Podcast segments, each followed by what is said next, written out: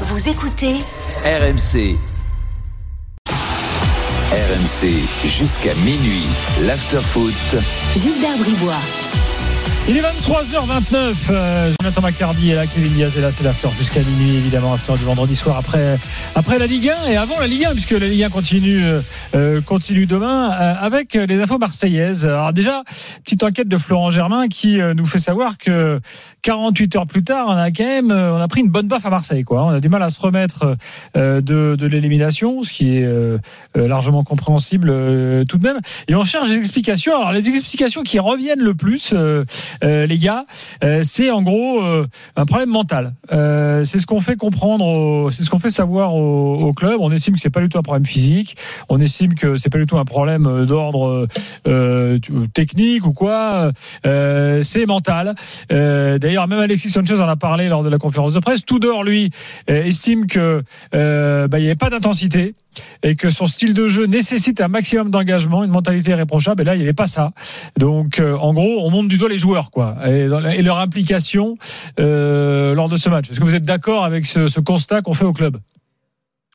Après, euh, euh, moi, je peux être que d'accord avec ce constat, dans le sens où euh, alors on peut me dire, oui, il aurait pas dû faire jouer Payet, il aurait pas dû faire jouer celui-là ou celui-là. Il fait jouer euh, Payet, fallait bien qu'il ait quand même quelques minutes de jeu face à une équipe de Ligue 2 à domicile. Tu mènes un 0 euh, tu as des occasions de mettre le deuxième, tu le mets pas. Et par contre, derrière, c'est clair que si t'as pas le niveau pour défendre face à un joueur de Ligue 2 qui en plus est en confiance avec 10 buts euh, depuis le début de saison et un très bon pied gauche et que tu le laisses frapper à 20 mètres du but, euh, euh, petit filet opposé et que derrière sur un corner t'es pas sur le marquage, c'est pas l'entraîneur qui va aller au marquage. Hein. Igor. Tudor, il l'aurait dégagé la balle de la tête. Donc, même Tudor a défendu même- Balerdi aujourd'hui, par Ouais, ailleurs. mais après il peut, il, il- Oui. il est, il est dans son rôle. Il, il défend, il défend ses joueurs. Euh, Il n'y a pas de souci. Maintenant, il peut le défendre autant qu'il veut. Ça changera pas le fait que que semaine après semaine, il coûte des points à son équipe. Et, et ça, et ça, Igor Tudor, il est bien obligé de le défendre parce que de toute façon, il a pas, il a pas mieux pour. euh, Et puis, pour- va, va pour- bien pour falloir le, défense. le, le vendre euh, cet été, si tu n'en veux plus. Donc, évidemment qu'il va pas. D'ailleurs, Gigot n'a pas fait l'entraînement. Je, Non, je vous le mais glisse en passant. ce, ce Gigot est blessé, c'est c'est Mm. c'est très grave ce qui ce qui la blessure qu'il a qu'il a contracté. Euh, C'était contre Toulouse et euh, d'ailleurs euh, c'était contre Toulouse, non c'était quand qui contre Toulouse. ouais. Bon, en tout cas, il s'est pas entraîné. Ouais, bon. et euh, la faute, la faute qu'il de- subit euh, et qui a pas été sanctionné, j'ai toujours un peu en travers de la gorge parce que j'ai eu très peur pour lui. Bon, écoute, euh, vous avez raison, mais de dire que c'est les joueurs, c'est ouvrir un petit peu des grands robinets d'eau tiède, c'est les poncifs quoi. Évidemment, on a tous vu le match, on a tous vu que le, le manque Gigot. Ouais, contre Clermont, voilà. Mm. Et aucune sanction pour la, la faute horrible qui aurait pu lui casser la jambe. Mais bon, ceci étant dit, euh, non, ce match-là, c'était un cauchemar. Et je pense que il y a une chose qui ressortait de ce que j'ai lu des, des papiers sur le site RMC Sport euh, de l'enquête de Flo, c'est que certains joueurs pensent qu'ils se sont vus peut-être un petit peu trop beaux. Et moi, je suis tout à fait d'accord avec ça. Alors certes, été euphorique comme tout le monde après la victoire contre le, le PSG au Vélodrome, mais après, je me rappelle le premier avis tranché que je faisais, c'était de dire attention, Marseille n'a rien gagné et Marseille peut toujours tout perdre parce que l'essentiel de cette saison, ce sera de finir second. Et à Monaco qui revient en boulet de canon. Donc euh, voilà, je pense que cette équipe est capable de faire des, des feux d'artifice, mais qu'elle est aussi capable du pire. Et de toute manière, quand on regarde la saison et quand on fera le bilan à la fin de la saison, peu importe que Marseille finisse deuxième ou pas, je pense qu'on se rappellera de très bons moments et de moments très très très très bas. Il y aura eu euh, le match contre Tottenham, il y aura eu ce match contre Annecy en coupe, il y aura eu le match retour euh, au, Vélodrome contre le Paris Saint-Germain. Il y aura eu des très bons moments certes, mais c'est une équipe qui est capable du meilleur comme du pire et elle l'a montré euh, contre Annecy. Alors, Kevin, je sais que tu veux parler du match de dimanche, mais écoutons Alexis Sanchez parce que la déclaration du jour, est, bah, c'est celle qui fait le plus parler. Elle est à la fois énigmatique et moyennement compréhensible. Après un match comme ça aussi, on va l'écouter. Sí, yo tengo muchas ganas de, de quedarme aquí, pero ustedes saben que yo vengo acá y J'ai envie de rester, Yo, mais je suis ici pour gagner. Je veux être champion. cuarto, Je l'ai dit dès le premier jour. un- Dans ma carrière, j'ai toujours ganar, gagné. J'ai toujours eu ce désir. Je suis ici pour gagner des titres. una- Cela ne m'intéresse pas d'être a deuxième, troisième ou quatrième. Mercredi, j'étais encore plus triste que les supporters. C'est un sentiment qui m'anime et ça ne passera pas après deux ou trois succès. On verra en fonction des résultats de- et de la qualification en Ligue des de Champions. qué puesto salgamos la, la Champions y seguimos peleando un título, lo que sea. Yo depende de todo eso. Ouais. Bon. Ah, alors non mais attendez, euh, il y a, moi ok je veux bien les joueurs ambitieux et tout, c'est super, le mec il est là, il a la rage, euh, très bien. Enfin quand, quand tu es venu à Marseille, tu savais où tu venais. Tu savais quand même qu'il y avait euh, dans ce championnat un club qui euh, qui éclate tout parce que mais- bah, il est euh, économiquement Oui, mais- mais- largement supérieur aux autres. Oui, mais moi j'adore la mentalité d'Alex Sanchez. Elle est exceptionnelle. C'est-à-dire que bien Non, mais sûr. tu peux dire, ok, Non, moi je vais être champion. Maintenant, je, je connais la concurrence ici. D'accord, mais il a aussi Donc, vu. je vais il pas a non aussi- plus dire que je vais partir parce que. euh, mais il dit pas qu'il va partir, il dit qu'il est déçu et je pense aussi que si tu lui parles en privé, il va te dire qu'il s'en veut énormément d'avoir raté ce penalty qui aurait pu permettre à l'OM d'égaliser à deux buts partout. Il restait quoi 8 9 minutes et ils avaient derrière euh, une bonne dizaine de minutes avec les arrêts de jeu pour aller marquer et gagner ce match dans le temps réglementaire.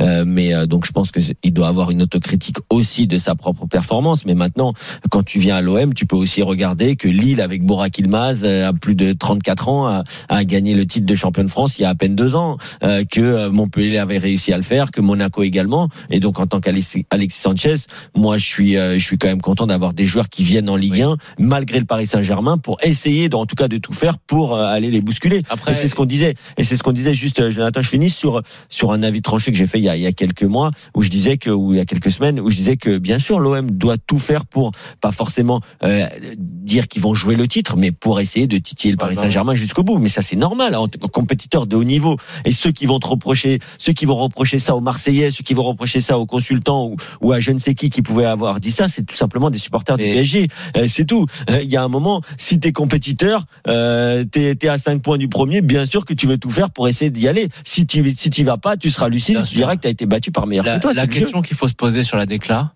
je pense que c'est est-ce que c'est une manière un peu maladroite de vouloir remobiliser un petit peu toutes les toutes les troupes aussi. en étant une sorte de capitaine sans être capitaine, de faire passer un message au, au reste du vestiaire? Ou est-ce que c'est la confirmation des bruits qui euh, ont commencé à remonter à un moment dans la saison, selon lesquels il en avait un petit peu marre de jouer en pointe, que il n'était pas sûr de vouloir rester. Alors c'est pas des infos RMC, hein, c'est des, des, des bruits qui sortaient euh, du côté de la presse chilienne notamment, où il disait que voilà, il n'était pas satisfait de son rôle dans l'équipe, qu'il n'était pas sûr de, de vouloir rester. Je sais pas, je suis un peu un peu déboussolé par ça parce Oui, que on sait qu'il a longtemps demandé un attaquant avec lui. hein. Exactement. Moi, je suis tout à fait euh, ravi des- de ses performances sportives, mais je n'oublie pas une chose, c'est qu'Alexis, c'est euh, la définition même du mercenaire. Euh, ça me dérange pas. Hein. Moi, j'ai rien contre les mercenaires, Euh, mais voilà, je pense que les supporters marseillais, quand t'es supporter de l'OM, faut le savoir. Il est venu parce que on lui a proposé un beau contrat, parce qu'on a arrangé une Inter. C'est pas grave, il nous a arrangé, il a fait des très bonnes perfs, T'as vu le CV du mec? Mais euh, moi, je Il donne serais tout sur le terrain, tu peux rien lui reprocher. c'est ce que j'ai, c'était- ça allait être ma conclusion. À partir du moment où le mec, bah, même s'il vient et fait juste une saison, mais qu'à chaque fois où il aura porté le maillot de l'OM, il lui aura fait honneur, ça me va. Alors après, je sais pas si euh, euh, c'est pas les signes avant-coureurs selon lesquels euh, bah, l'histoire euh, aura été belle mais ne durera qu'un an, je sais pas. Mais en tout cas, d'avoir ce genre de, de mentalité, d'état d'esprit dans ce vestiaire-là, qui à mon sens a encore euh, parfois un petit peu trop de, de tendresse, bah c'est bien. Tu es d'accord euh, d'accord. On verra maintenant ce qu'il va faire. Euh, je, je pense que le, le truc, c'est que ça ajoute aussi un peu de la tension. C'est-à-dire que. Ouais, mais ça peut remobiliser aussi. Oui, tu as surtout besoin exactement de repartir de l'avant et tout, de rajouter des questionnements. Je sais pas si c'est Il la a bonne solution. des questionnements, il a été honnête. Eh, il est important Gigot quand même. Hein. C'est parce qu'il est pas là que ça marche pas, Gilbert. Non, mais il est malade celui-là. Le Léonidas marseillais. Le Léonidas d'Avignon, Gilbert. Il, nous- il nous racontait avant qu'il arrive que, c'est, que, que la défense était mieux. euh, T'avais, t'avais Saliba. Mais la défense. Tu vas pas nous refaire ton débat du mois d'août, là. Mais bien sûr, le, moi je préfère la défense avec euh, Chancel. Moi je pense que ce que je t'avais dit et que tu as déformé, c'est que je t'ai simplement dit que Bemba et Gigot feraient oublier William Saliba. Dans le cœur des supporters marseillais, je t'assure que c'est le cas. Oui, footballistiquement, et permets-moi de penser que Saliba, c'est au-dessus de Gigot. Est-ce que c'est au-dessus d'Mbemba à l'instant T?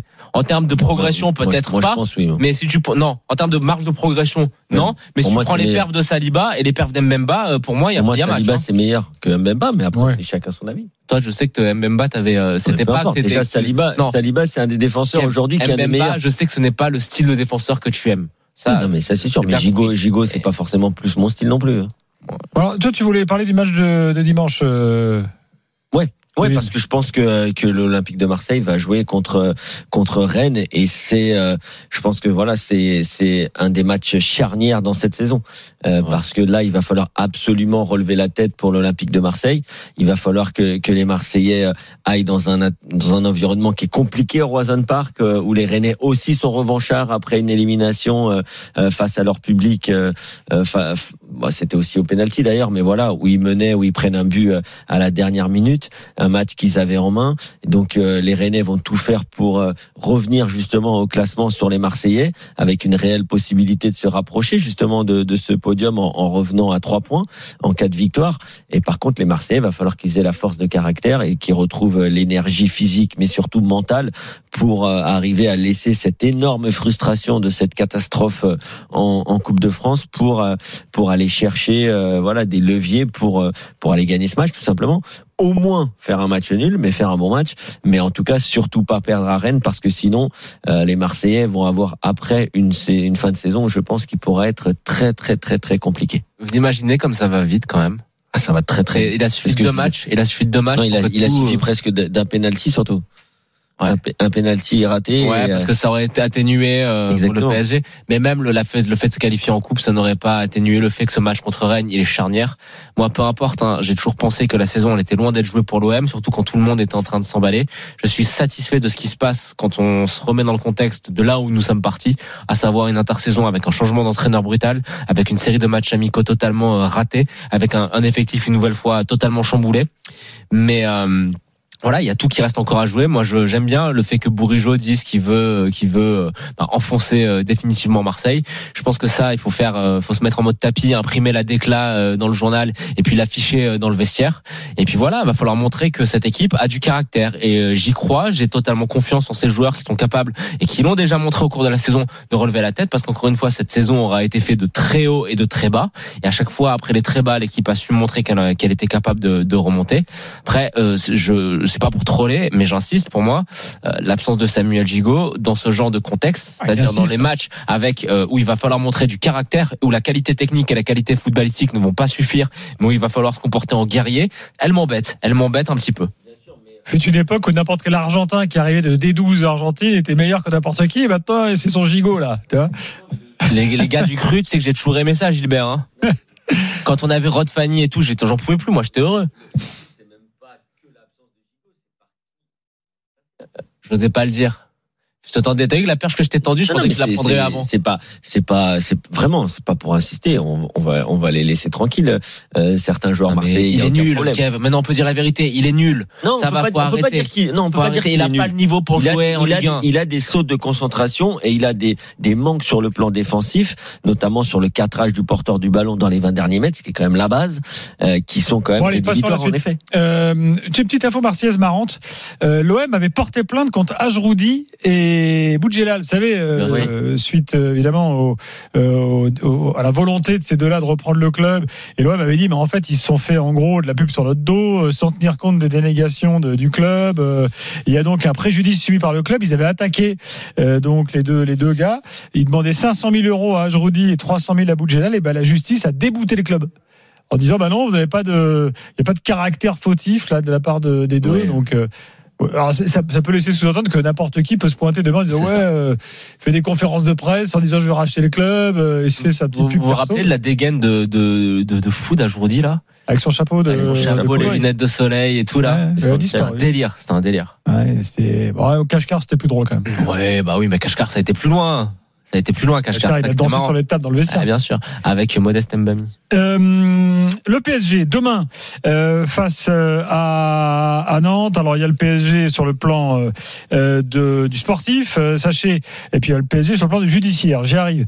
Danilo devrait jouer demain dans une défense à 3. Zahir Emery, lui, devrait être titulaire euh, demain. C'est ce que nous annonce ce soir Fabrice Hawkins, euh, qui, euh, qui suit euh, le PSG. À quel poste? Latéral? Alors, attends, je reprends la compo qu'il nous donne. Euh, non, au milieu. Milieu, pas latéral, ok. au milieu euh, demain. Et puis à la chronique judiciaire du PSG, donc la mise en examen, euh, vous avez suivi ça de d'Ashraf Hakimi et ces, ces dernières heures, avec communiqué cet après-midi de l'avocate de la jeune femme qui donc est allée au commissariat pour expliquer les, les faits. Je rappelle qu'elle ne voulait pas porter plainte, mais que le- c'est le parquet qui s'est saisi de, de l'affaire. Et donc cette avocate explique qu'une mise en examen n'est jamais automatique et que donc s'il y a eu mise en examen, c'est qu'il y a bien quelque chose, c'est son point de vue. Euh, le PSG de son côté parle de raquette. Euh, donc euh, on verra où cette affaire ira. En tout cas, Hakimi ne jouera pas le prochain match euh, pour des raisons euh, euh, physiques, hein, pas à cause de cette Ouais. histoire euh, euh, vraisemblablement. Voilà. Et puis Neymar est forfait pour, pour le Bayern, mais ça on le savait, enfin on s'en doutait, mais ça a été officialisé Oui, oui. euh, C'est un euh, mal pour bien, ça. Pour le PSG. Pas complètement sûr de ça, mais euh, faudra voir. Quoi, euh, Neymar? Bah, c'est bien pour le PSG, je pense. Au moins, il n'y a pas de débat, il n'y aura pas les trois Ah qui oui, il y a joueront. pas de débat, Il y aura que deux, il y aura, il y en aura que deux sur trois qui vont jouer, donc l'équipe défendra au moins un neuf. Pour moi, c'est c'est une bonne nouvelle pour le PSG. Dans ce sens, oui. Euh, et puis alors Nantes, euh, alors c'est Comboiré qui revient euh, au PSG. Alors, la petite histoire du jour à Nantes, c'est qu'ils viennent en train, ils repartent en bus. Alors, Rappelez-vous, le PSG à l'aller était allé en, en avion, ça avait fait polémique. Et tout. Char à voile. Euh, L'histoire du char à voile, c'était c'était ça.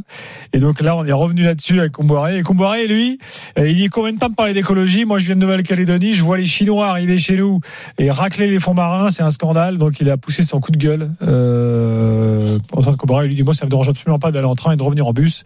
Il y a aucun problème. Trois heures et demie de bus pour rentrer, c'est pas un souci. Très bien. Très bien. Très bien. Voilà ce que dit euh, Antoine Comboiré.